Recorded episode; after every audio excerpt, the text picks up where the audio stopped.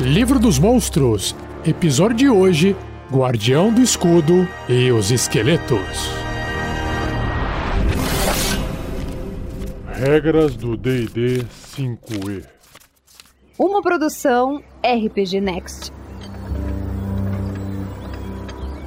Começando então com o Guardião do Escudo, no livro dos monstros do D&D quinta edição. Tem uma ilustração bem bacana. Imagina aqueles bonecos de madeira, manequim, só que todo vestido com uma armadura de ferro, muito bonita. Ele tá numa pose assim imponente. Ele tem um elmo, onde não dá para ver o rosto, né? Porque não tem nada ali dentro. Um peitoral metálico com umas ombreiras bem grandes, um metal bem grosso. Ele tem manoplas de ferro que sobem até o final do antebraço. E botas também metálicas que vão até a altura do joelho.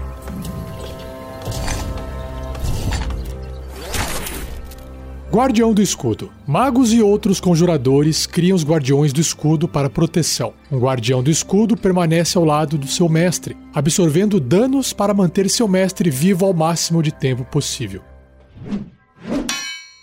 Amuleto do Mestre. Cada guardião do escudo possui um amuleto magicamente ligado a ele. Um guardião do escudo pode ter apenas um amuleto correspondente, e se esse amuleto for destruído, o guardião do escudo fica incapacitado até que um amuleto substituto seja criado. Um amuleto de um guardião do escudo pode ser alvo de ataques diretos se não tiver sendo usado ou carregado. Ele tem CA, uma classe de armadura de 10, 10 pontos de vida imunidade a dano psíquico e de veneno. Construir um amuleto requer uma semana e custa mil moedas de ouro em componentes. O único foco de um guardião do escudo é o de proteger o usuário do amuleto. O usuário do amuleto pode comandar o guardião a atacar seus inimigos ou a defendê-lo de ataques. Se um ataque ameaçar ferir o usuário, o construto pode magicamente absorver o golpe com seu próprio corpo, mesmo à distância. Um conjurador pode armazenar uma única magia dentro do guardião do escudo, que pode depois conjurar a magia ao comando ou em condições específicas. Muito bom. Às vezes, o mago pode ser rendido por seus inimigos, apenas para surpreendê-los quando seu guardião do escudo libera um potente poder mágico.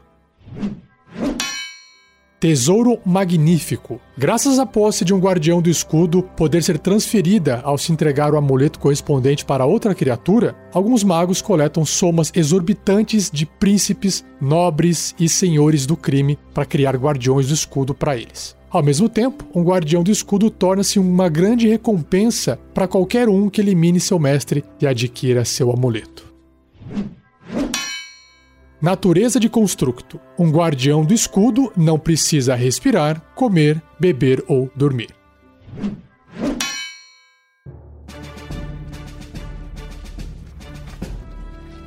No bloco de estatísticas do Guardião do Escudo, diz que ele é um construto grande, ou seja, ocupa 2 por 2 quadradinhos no tabuleiro, tamanho de um ogro mais ou menos, e seu alinhamento é unaligned, ou imparcial, obviamente, né? Sua classe de armadura é 17, uma armadura natural, pontos de vida 142, caramba, deslocamento de 9 metros ou 30 pés. Em atributos ele tem força 18, bem forte, destreza 8, abaixo da média, Constituição 18, também bem alta, Inteligência 7, nossa, até achei que ele fosse ter uma inteligência menor, Sabedoria 10 e Carisma 3. Ele é imune às condições de amedrontado, enfeitiçado, envenenado, exausto e paralisado. Em sentidos, ele tem percepção às cegas de 3 metros, que são 10 pés, dois quadradinhos, pode parecer pouco, mas ninguém consegue chegar nem invisível diante dele. E visão no escuro de 18 metros e 60 pés, sua percepção passiva é de 10. Idiomas. Ele compreende os comandos dados em qualquer idioma, mas não pode falar. Olha só. E seu nível de desafio é 7 ou 2900 XP. Na parte dos traços, ele tem 3. Armazenar magia, foi que eu mais gostei aqui. Regeneração, caramba, para piorar. E vínculo. Então, armazenar magia diz que um conjurador que utilize o amuleto do guardião do escudo pode fazer com que o guardião armazene uma magia de quarto nível ou inferior. Então, uma bola de fogo já cabe ali, hein? Para tanto, o usuário deve conjurar a magia no guardião. A magia não surte efeito, mas é armazenada dentro do guardião. Quando for comandado pelo usuário a fazê-lo, ou quando uma situação que estava pré-definida pelo conjurador acontecer, o guardião conjura a magia armazenada com quaisquer parâmetros definidos pelo conjurador original, sem necessidade de componentes. Quando a magia é conjurada ou quando uma nova magia é armazenada, qualquer magia anteriormente armazenada é perdida. Faz todo sentido. Próximo traço: regeneração. O guardião recupera 10 pontos de vida no início de cada um dos seus turnos, se tiver pelo menos um ponto de vida. Nossa, que apelação. E o último traço: vínculo. O guardião é magicamente vinculado a um amuleto. Enquanto o guardião e o amuleto estiverem no mesmo plano de existência, o usuário do amuleto pode telepaticamente convocar o guardião para se viajar até ele. Nossa! E o guardião sabe a distância e direção do amuleto. Se o guardião estiver até 18 metros do usuário do amuleto, metade de qualquer dano que o usuário sofrer, arredondado para cima, é transferido para o guardião. Nossa, muito bom. E aí na parte de ações, ele tem dois ataques múltiplos e o punho. vai dar pancada, né? Ataques múltiplos. O guardião realiza dois ataques de punho. Vamos ver esse ataque aqui de punho. Ataque corpo a corpo com arma, mais 7 para atingir. Alcance 1,5 um metro e meio, né? Adjacente, um alvo. Se acertar 11 ou 2d6 mais 4 de dano de contusão. Perfeito. É bem simples na parte da ação, né? Mas ele tem uma reação que é escudo. Quando uma criatura realizar um ataque contra o usuário do amuleto do guardião, o guardião concede mais 2 de bônus na CA, na classe armadura do usuário, se estiver até 1,5 metros, seja 5 pés adjacente ao usuário. É como se o guardião estivesse se colocando na frente do ataque. Ele não impede né, o ataque, mas ele reduz as chances de acerto. Perfeito. Esse é o Guardião do Escudo. Muito bom.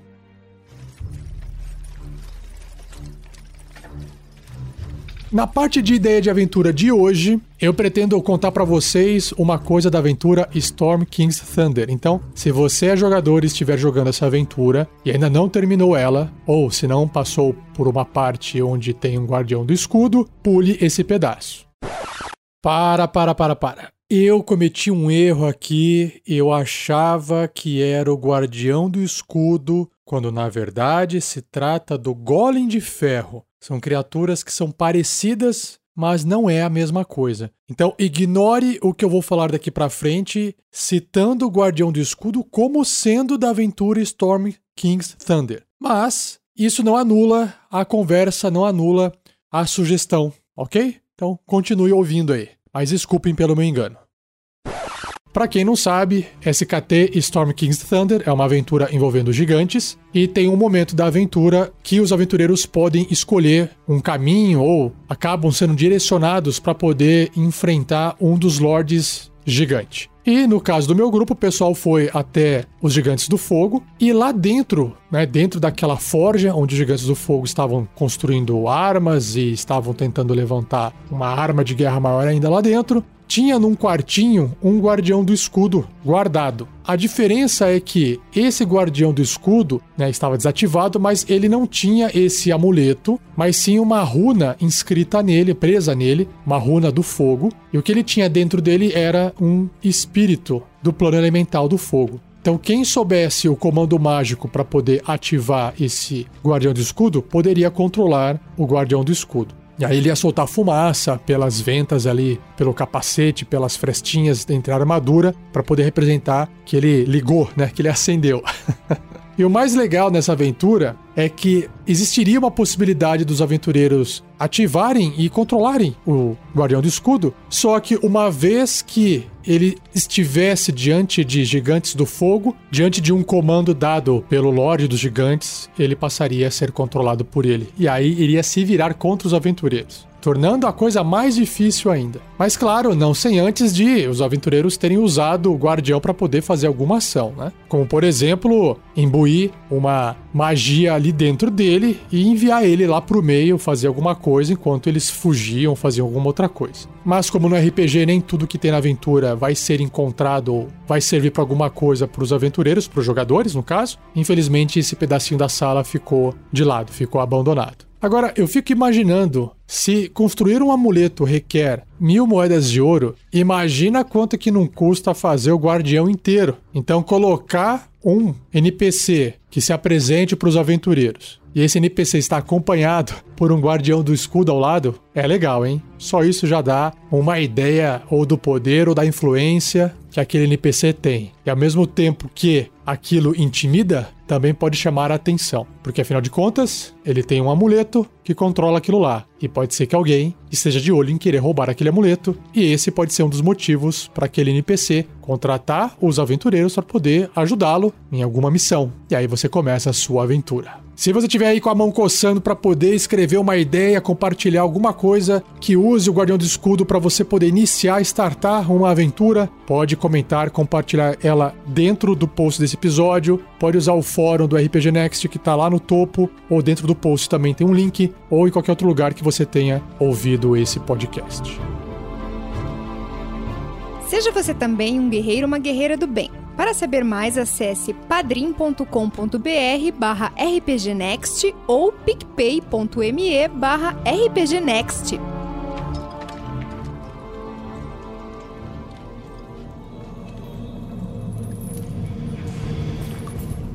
Indo então para os esqueletos, o livro apresenta mais de uma ilustração porque existe mais de um tipo de esqueleto. A primeira é aquele esqueleto clássico, humanoide, que anda vestindo seus restos mortais, a bota de couro, uma calça de couro toda rasgada, luvas, armaduras de couro, tem flechas enterradas nele. Ele segura uma espada quebrada, um escudo também quebrado e, evidentemente, ele está bem morto.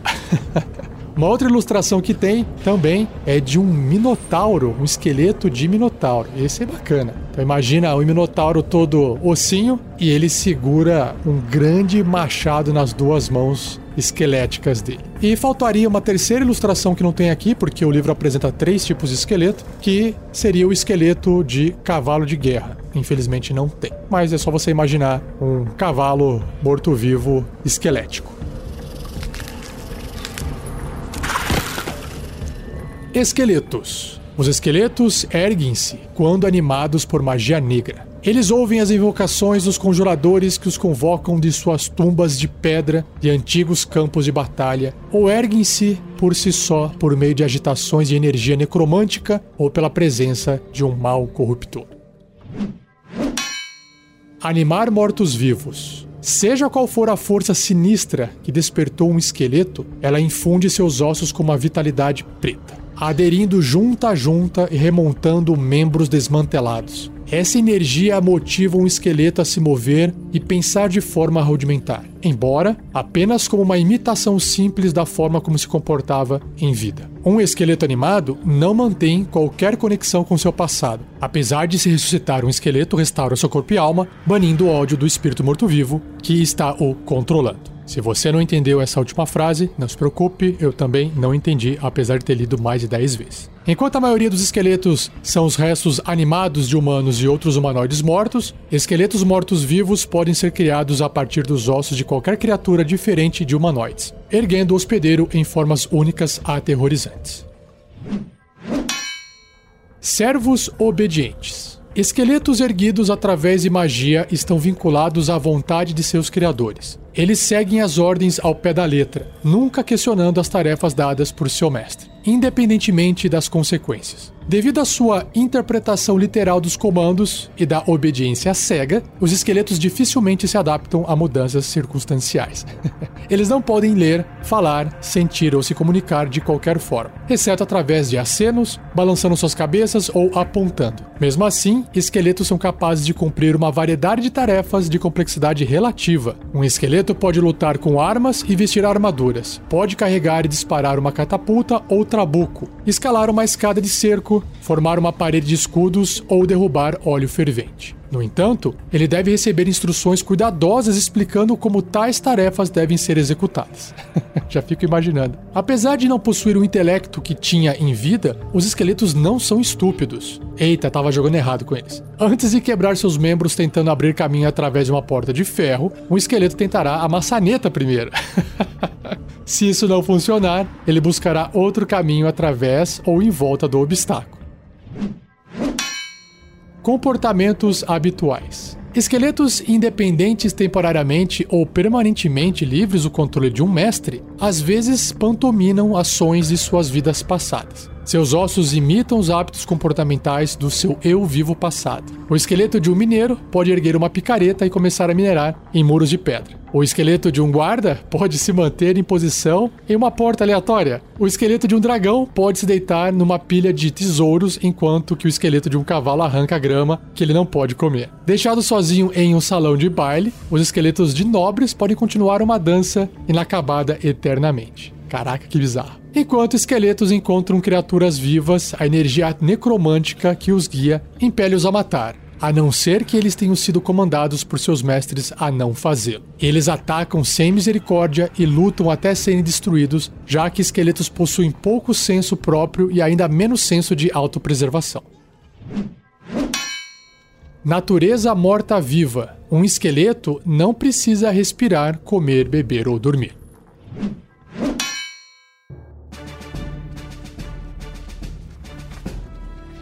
Indo para os blocos de estatísticas, eu vou ler aqui três: o esqueleto comum, o esqueleto de cavalo de guerra, que é um pouquinho mais forte, e vou deixar por último o esqueleto de minotauro, que é o mais forte de todos. O esqueleto tradicional, ele é um morto-vivo médio, tendência leal e mal. Classe armadura 13, feito por restos de armadura. Pontos de vida 13, só para combinar com sexta-feira 13, né? Que inclusive é o dia que eu gravo esse episódio hoje. Deslocamento 9 metros, 30 pés. E nos atributos ele tem força 10, na média. Destreza 14, opa, acima da média. Constituição 15, mais acima ainda. Inteligência 6, né? Abaixo, mas não é tão baixo assim. Sabedoria 8 e carisma 5. Ele tem vulnerabilidade a dano de contusão. Pegar um martelo, uma marreta, uma massa, bater nele vai causar o dobro de dano. Mas tem imunidade a dano de veneno, né? ele é um morto-vivo. E as condições de envenenado exausto. Sentidos, visão no escuro de 18 metros, 60 pés e percepção passiva de 9, ou seja, baixa. Idiomas, compreende todos os idiomas que conheci em vida, mas não pode falar. E seu nível de desafio é um quarto ou 50 pontos de experiência. Na parte de ações, ele tem dois. É bem versátil, né? Um ataque corpo a corpo com a espada curta ou um ataque à distância com o arco curto. Ambos têm mais 4 para poder atingir. No caso, a espada curta é adjacente, apenas um alvo. O arco curto é a distância, 24 barra 96 metros ou 80 barra 320 pés. Se a espada curta acertar, causa 5, assim como o arco, ou 1 d6 mais 2 de dano. Ambos dano perfurante. Bem simplesinho, né? Já o esqueleto de um cavalo de guerra, como exemplo, é um morto-vivo grande, leal e mau. Também tem a mesma classe de armadura que é 13, restos de armadura, pontos de vida 22, um pouquinho a mais, e deslocamento de 18 metros, o dobro, 60 pés. Bem mais rápido, né? Os atributos também são melhores. Força 18, bem forte, destreza 12, um pouquinho menor do que o esqueleto normal, constituição 15, mesmo número, agora inteligência 2, bem mais baixa até menor de quando ele tinha vida, né? Sabedoria 8 e carisma 5. E aí ele também mantém algumas características parecidas: vulnerabilidade a dano de contusão, imunidade a dano de veneno e as condições de envenenado exausto. Em sentidos tem visão no escuro de 18 metros, percepção passiva de 9. Também idiomas compreende todos os idiomas que conheci em vida, mas não pode falar, mas Antes já não podia falar também porque era um cavalo, então não faz diferença. E a única diferença é que seu nível de desafio é meio, né? Dobrou, ou 100 pontos de experiência. E na parte de ações, um ataque com casco que é corpo a corpo com arma, mais 6 para atingir, o alcance adjacente 1,5m um alvo, se acertar 11 ou 2d6 mais 4 de dano de contusão. E por fim o esqueleto de Minotauro, que é um morto-vivo grande, leal e mal, classe armadura 12, uma armadura natural, pontos de vida 67, aí a coisa começa a ficar séria, deslocamento 12 metros, ou 40 pés. Ele tem uma força 18, igual do cavalo, destreza 11, Constituição 15, Inteligência 6, Sabedoria 8 e Carisma 5.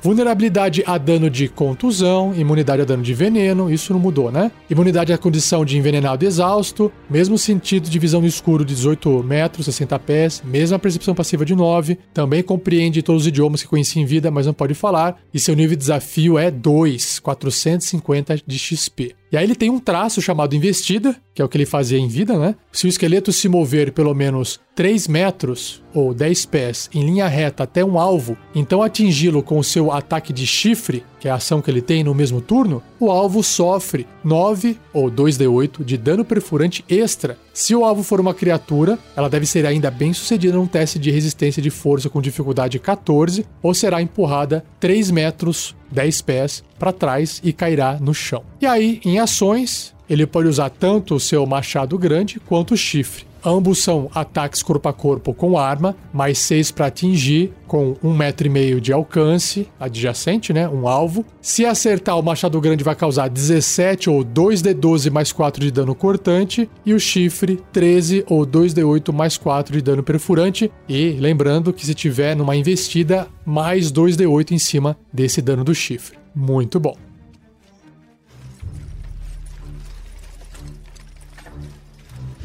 Bom, como você deve ter percebido, qualquer criatura pode ser reanimada em um esqueleto. O livro apresenta esses três exemplos, mas você pode criar os seus próprios esqueletos. O que eu imaginei para uma ideia de aventura, pelo menos para início de uma aventura, seria justamente uma situação de haver um NPC com habilidades necromânticas de erguer os mortos, e ele está sendo mal visto, mal falado, e ele montou uma fortaleza, ou ele ocupou uma ruína de uma fortaleza cheio de esqueletos de antigos corpos mortos na região de combates passados. E ele se apresentou uma ameaça, pelo menos para quem mora perto, uma vila, uma cidade pequena, que foi quem contratou os aventureiros para poder lidar com esse problema. Só que ao chegar lá perto desse castelo, o que seria interessante é que os aventureiros presenciam esse NPC, esse necromante, treinando os seus esqueletos treinando a disparar no alvo, treinando a soltar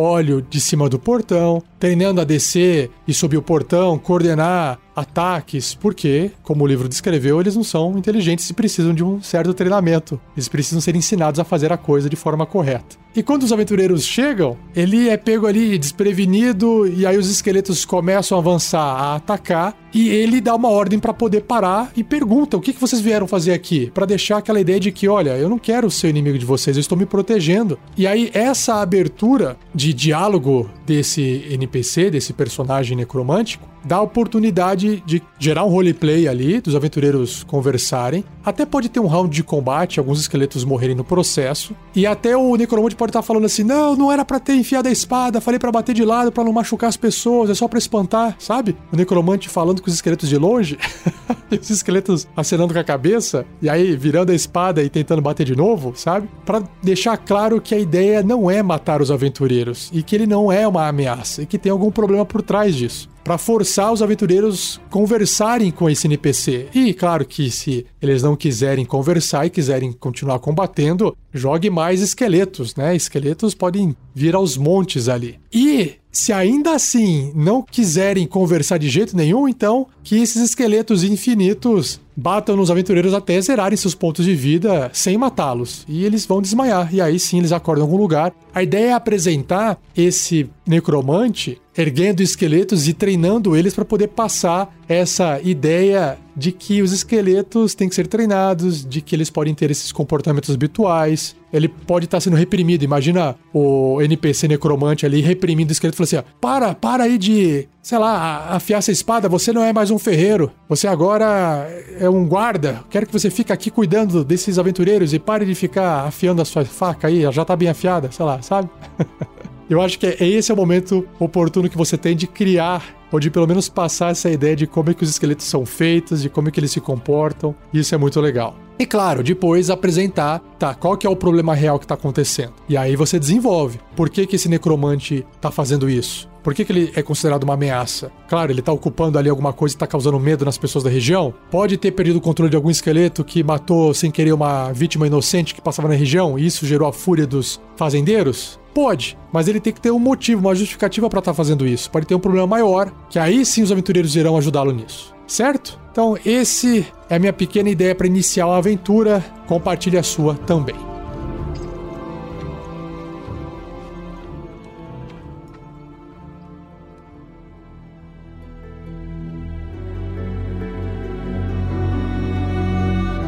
E assim eu encerro mais um episódio do Regras do D&D 5e. Espero que você tenha gostado. Não se esqueça de compartilhar, deixar o joinha, se inscrever no canal, assinar o feed para não perder nenhum programa publicado. Agradeça ao Gleico Vieira Pereira pela edição fantástica. E lembrando de um trabalho que eu venho fazendo como mestre de aluguel ou serviço de mestragem de RPG que eu faço. Se você tem vontade de jogar RPG, mas não tem um mestre que prepare as aventuras com carinho, com esmero para você, porque isso demanda tempo, isso dá trabalho, e você quer juntar um grupo de pessoas que queiram rachar uma mesa comigo, vocês pagam para mim que eu mestro para vocês. Se você tiver interesse, claro, você pode entrar em contato comigo, mas a melhor forma é você preenchendo o formulário de pré-cadastro. Por quê? Porque lá eu também preciso te conhecer. Lá a gente precisa se conhecer melhor. Eu preciso te explicar qual que é o meu serviço, porque o preço ele é variável, depende de quantos jogadores vão ter, depende de quanto de partida por mês vocês vão querer jogar, de quantas horas vocês vão querer jogar. Como são partidas remotas feitas online com mesas virtuais, estou usando o Foundry no momento, eu preciso garantir que você também vai ter a melhor experiência, preciso saber se o seu computador dá conta. Então, é um serviço personalizado e apesar de existir uma tabelinha de preço, não adianta eu te passar essa tabelinha de bate-pronto. Eu preciso que você conheça o meu serviço. Você pode acompanhar o preparo de aventuras no meu Instagram, mestrerafael47, mestrerafael47. E o link para o formulário é bit, bit.ly barra quero jogar RPG. O link também está no post desse episódio. Confere lá, dá uma olhada que eu entro em contato com você e posso explicar tudo direitinho como é que funciona. Tem contrato, tudo certinho, beleza? Então fechou, não perca o próximo episódio onde irei apresentar a você uma raça de monstros chamada Slad. Beleza? Então, obrigado, um abraço e até o próximo episódio.